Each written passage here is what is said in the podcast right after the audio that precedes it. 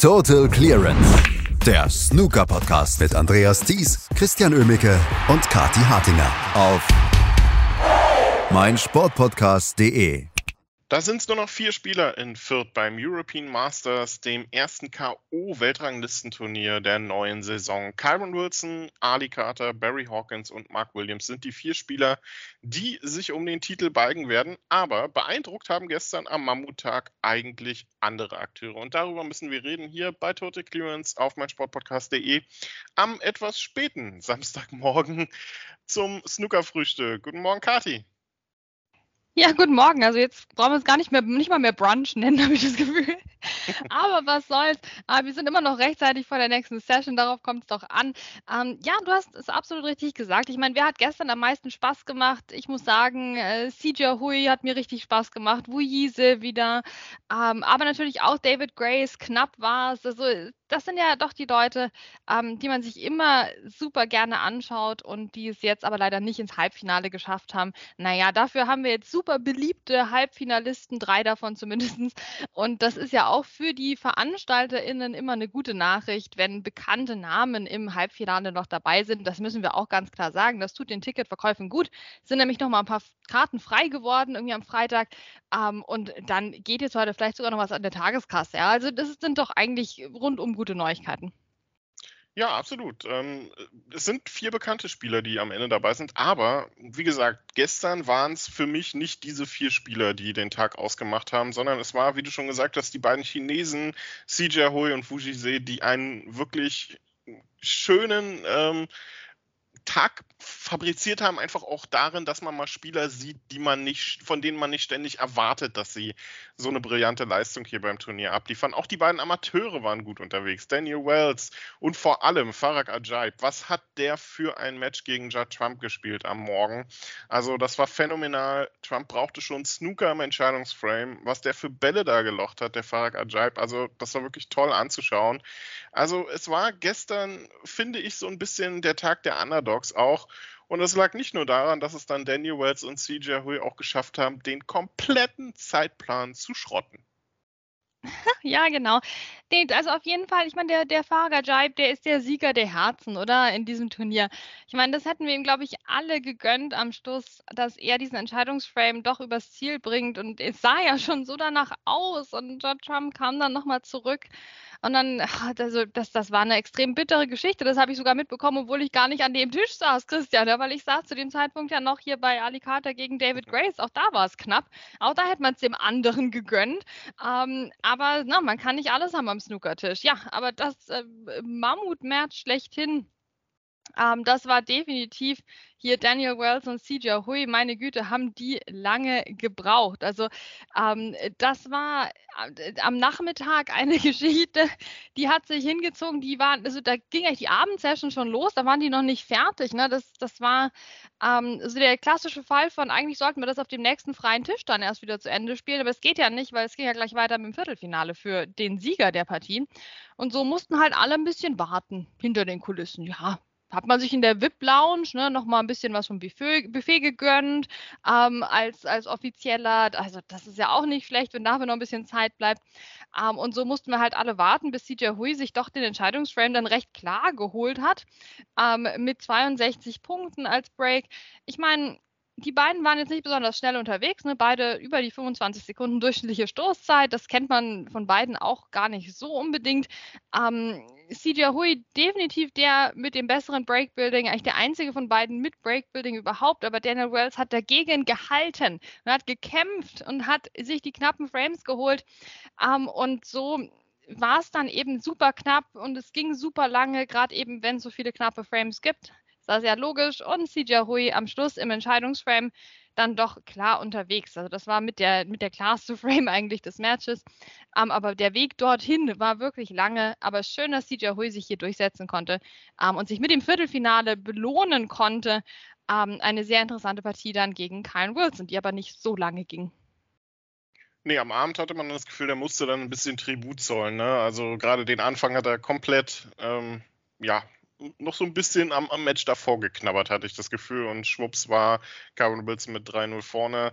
Und das war dann im Prinzip auch der Vorsprung, den er irgendwie dann auch letztlich ins Ziel gebracht hat. Und steht somit hier im Halbfinale. Und Karen Wilson ist ja für mich auch so ein bisschen in der Bringschuld. Ne? Nach dem letzten, ja doch nicht so tollen Jahr für ihn, muss er jetzt dann auch mal ein bisschen was zeigen, dass er immer noch zu den Top-Akteuren gehört und trifft dann heute auf Ali Carter. Und dass der hier noch mit dabei ist, ist eigentlich schon, naja, eine kleine Überraschung. Jetzt nicht nur aus Sympathiegründen, sondern vor allem auch in der Art und Weise, wie er sich durchgesetzt hat. Theoretisch hätte er gegen Stuart Bingham schon ausscheiden müssen oder können, hätte, äh, hat dem Entscheidungsframe dann doch die Oberhand behalten. Und David Grace hat ihm gestern auch einiges abverlangt.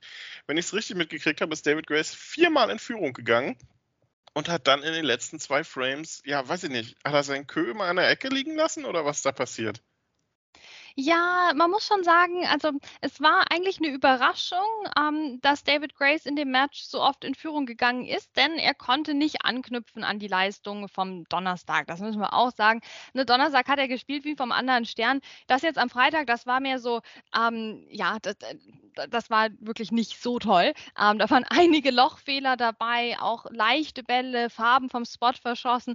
Ist, glaube ich, dreimal beim Anstoß an Blau hängen geblieben. Also das ähm, sind, das, das lief jetzt nicht optimal, sagen wir es so. Und gerade deswegen ist es ja umso bemerkenswerter, dass er so oft in Führung war gegen Alicata. Ähm, und das hat er einfach der Tatsache verdankt, dass David Grace total cool war, wenn es um die wichtigsten Bälle ging. Ja, also der hat zwar zwischendurch immer wieder eine Chance liegen lassen, aber Alicata dann auch. Und dann immer, wenn die Frames knapp wurden, war David Grace derjenige, der den Tisch dann komplett abgeräumt hat für die letzten Farben oder für die letzte rote und ein paar Farben und so. Na, bis, es, bis es dann nicht mehr ging für Alicata. Also da war der David Grace komplett zur Stelle. Und das ist, finde ich, eine sehr, sehr coole Leistung von ihm gewesen die ihm dann auch tatsächlich die Führung beschert hat. Also Ali Carter hat Frames eigentlich nur mit Centuries gewonnen vor dem Mid-Session-Interval. Um da überhaupt ein 2 zu 2 zu schaffen, musste der zwei Centuries spielen. Weil sobald er irgendwie nachgelassen hat im Frame, ähm, kam David Grace, hat, auf, hat, hat komplett abgeräumt und äh, hat den Frame gewonnen. Nach dem Interval wurde jetzt das Breakbuilding von Alicata nicht unbedingt besser, eher schlechter, aber David Grace, wie gesagt, mit vielen Fehlern, hat dann im siebten Frame noch eine super schöne 62 gespielt. Also das war extrem schön anzusehen, wieder für seine Fans noch so ein Zucker da hinten am vierten Tisch, ne, ganz versteckt in der Ecke. Ähm, und letztlich, ja, Alicata derjenige, der es besser gemacht hat. Im neunten Frame sehr ärgerlich. David Grace hatte nochmal eine Chance, hat dann ähm, aber sehr schnell verschossen. Ah, das war, das war extrem bitter. Hat er sich auch sehr geärgert. Ähm, aber letztlich, gut, war das einfach Ali Carter, der gestern der bessere Mann am Tisch war. Ne? Das, das müssen, wir, müssen wir echt sagen. Und so war für David Grace dann Schluss. Ich hätte ihm sehr gegönnt, dass er noch ein Viertelfinale spielen kann, wo auch noch mehr Zuschauende dabei sind. Ne? Ähm, das ist halt äh, so ein bisschen die Krux an diesem Tisch 4, dass da so wenig Platz nur ist. Ne? Die, die da waren, waren total begeistert und waren auch voll dabei. Aber da hätten halt auch gut und gerne nochmal 50 mehr Leute sitzen können. Ne? Das, das war ein bisschen schade dass er die Atmosphäre jetzt nicht hatte. Trotzdem eine sehr schöne Leistung von ihm in der gesamten Woche. Also das, ähm, er ist wirklich einer derjenigen mit dem besten Run, finde ich, bei dem Turnier, auch wenn es jetzt gegen Alicata nicht mehr gereicht hat. Der spielt jetzt gegen Kyle Wilson. Ähm, und Kyle Wilson saß mit mir im Auto nach seinem Match zurück zum Hotel und ähm, als er dann überhaupt mal gefragt hat, gegen wen er jetzt denn spielt, ähm, im Halbfinale, dann hieß es eben ja Ali Carter. Dann meinte er, ach so, deswegen hat der Ali die ganze Zeit rübergeguckt zu meinem Match. Der hat ständig, hat der rübergeguckt. Ja. Naja, da, da wissen wir also Bescheid. Ali Carter ist schon gut informiert über seinen Gegner offenbar. ähm, und die beiden werden sich, denke ich, ein, ein spannendes Duell liefern jetzt heute Nachmittag. Ja, absolut. Die Distanz ja dann auch ähm, typisch fürs Halbfinale verlängert. Best of ähm, 11. Es geht also bis 6 dann heute. Das Match am Nachmittag. Am Abend gibt es dann, ja, ich glaube, ein Duell zweier absoluter Sympathieträger. Mark Williams gegen Barry Hawkins. Im Prinzip ein Traum-Halbfinale, wenn man sich mal die Leistungen der beiden anguckt. Die waren in der unteren Hälfte wirklich tatsächlich die beiden stärksten Spieler. Nur sechs Frames haben beide im Turnierverlauf abgegeben. Mark Williams ist vor allem gestern durch den Tag gefloatet, wie es ja bei ihm immer so schön heißt, gegen Julio Long und Jamie Jones gerade mal einen Frame abgegeben. Also während ähm, Daniel Wells und CJ Ahoy, glaube ich, zwei Frames geschafft haben, war Mark Williams schon im Hotel wieder und hat sich das Ganze bei einem gemütlichen Kaffee angeguckt. Ne?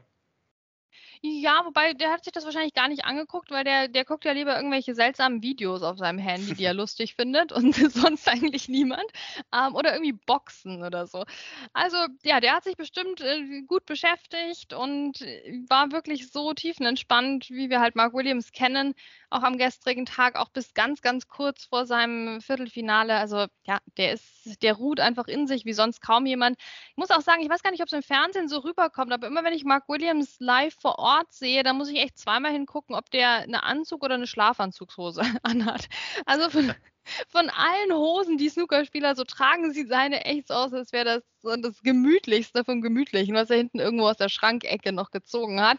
Ähm, also sehr, sehr interessant, sehr sympathisch. Auch wie er dann nach seinem 5 zu 1 gegen Jamie Jones über, über die Bande drüber geklettert ist, um aus der Arena zu gehen, anstatt den normalen Ausgang zu nehmen. Ja, also der Mark Williams, der macht einfach, was er will und was er wollte, war gutes Snooker spielen offenbar gestern. Es hat wunderbar funktioniert. Es war ein richtiger Spaß, das anzuschauen. Jamie Jones hatte wenig Chancen, hat noch weniger draus gemacht. Ne, Mark Williams mit zwei Centuries, ähm, noch einen Haufen anderer hoher Breaks.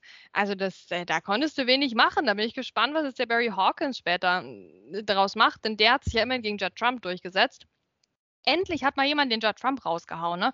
Also, ey, ich, ich habe mich super gefreut, dass ich gestern noch was von ihm gesehen habe, vom Judd Trump. Auch, dass er nach dem vierten Frame noch so seine Judd Trump, ich habe den Frame sicher Show abgezogen hat mit der riesen Q-Power. Das ist, finde ich, absolut sehenswert, vor allem, wenn man in der Arena sitzt. Das ist so, das macht so Spaß. Das macht vom Fernseher schon Spaß, aber wenn man live da ist und das so richtig laut hört, wie er die Bälle reinknallt und dann die, den Spielball, wo auch immer er gerade will, auf dem Tisch positioniert, das ist, ähm, das ist ein ein, absolutes Highlight für mich immer. Also da, da kommt so ein Exhibition-Feeling auf, ohne dass es irgendwie zu viel ist. Und das, ja, das gehört einfach zu ihm dazu. Und ich finde das super, dass er das macht. Habe ich gestern zum Glück eben noch gesehen nach dem vierten Frame. Dann aber Barry Hawkins verdienterweise schon vor dem Mid-Session-Interval, eigentlich in den ersten beiden Frames deutlich besser. Dann ein bisschen eingebrochen, aber dann ab dem Mid-Session-Interval halt komplett gut. Ähm, hat sich mit zwei Centuries und einer 92 dann letztlich durchgesetzt. Also der Barry Hawkins kann sehr viele Centuries spielen, das haben wir gesehen. Mark Williams hat da heute oder die Woche auch Bock drauf. Also das, gibt was. Das gibt was in dem Halbfinale. Ja, John Trump so ein bisschen auf Sparflamme gewesen, hatte ich auch das Gefühl die Woche. Also, dass der es ins Viertelfinale geschafft hat, eigentlich immer überragend. Ähm, das zeigt einfach, wie schwer der selbst zu schlagen ist, wenn er sein B, C, D, E, F-Spiel rausholt. Ähm, kleiner Max Selby, wobei der Vergleich vielleicht dann noch ein Stück weit hinkt. Ähm, gegen Farag Ajaib gestern auf jeden Fall für mich das Match des Tages. Ähm, allein dieser Decider, das war phänomenal, was Ajaib da gelocht hat. Und so, so, so bitter für ihn, dass es am Ende dann nicht gereicht hat, auch wenn der Snooker natürlich überragend war, den Judd Trump ihm dann da auch hingelegt hat. Aber am Abend hat es nicht gereicht gegen Barry Hawkins, wie Kati schon so toll zusammengefasst hat. Barry Hawkins war da einfach der klar bessere Spieler. Ja, jetzt sind noch vier Spieler übrig. Ähm, und dann heute auch nur noch ein Tisch. Was haben wir denn so für ein Zwischenfazit nach dem Samstag, äh, nach dem Freitag vom Paul Hunter Classic 2.0 vom European Masters? Es ist viel beim Alten geblieben. Es hat sich einiges verändert, aber letztendlich ist es doch einfach ein tolles Turnier gewesen. Absolut. Ich bin total begeistert von diesem Turnier. Ähm, ich hatte eine fantastische Woche. Es hat richtig Spaß gemacht. Die Atmosphäre war fast wie früher, kann man sagen. Ähm, und auch wenn es noch Sachen zu verbessern gibt. Ne? Also ja, man könnte die Tische vielleicht von Anfang an beschriften, dass die Leute wissen, wer wo spielt. Man könnte bestimmt auch irgendwie Tisch 4 anders positionieren, dass da mehr als fünf Leute sitzen können.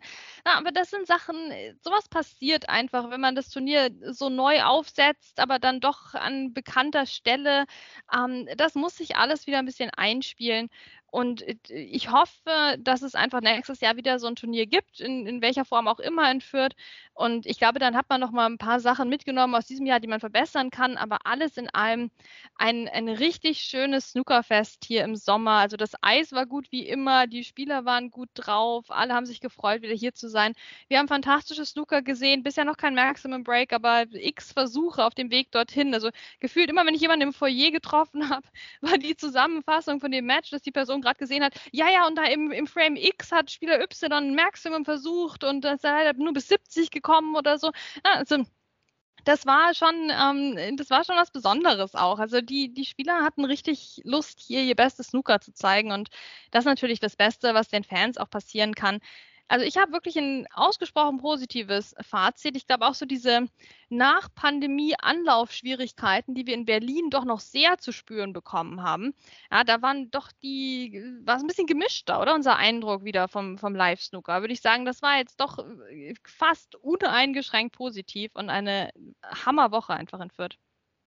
Ja, ähm, liegt auch, glaube ich, ein bisschen daran, dass das Turnier einfach etwas familiärer ist als äh, das German Masters und man irgendwie eigentlich so diesen, dieses Feeling die von einem ähm, professionellen Weltranglistenturnier, man darf nicht vergessen, das European Masters dieses Jahr ist genauso hoch dotiert wie das German Masters, also das ist ein, ein Turnier mit sehr viel Preisgeld inzwischen.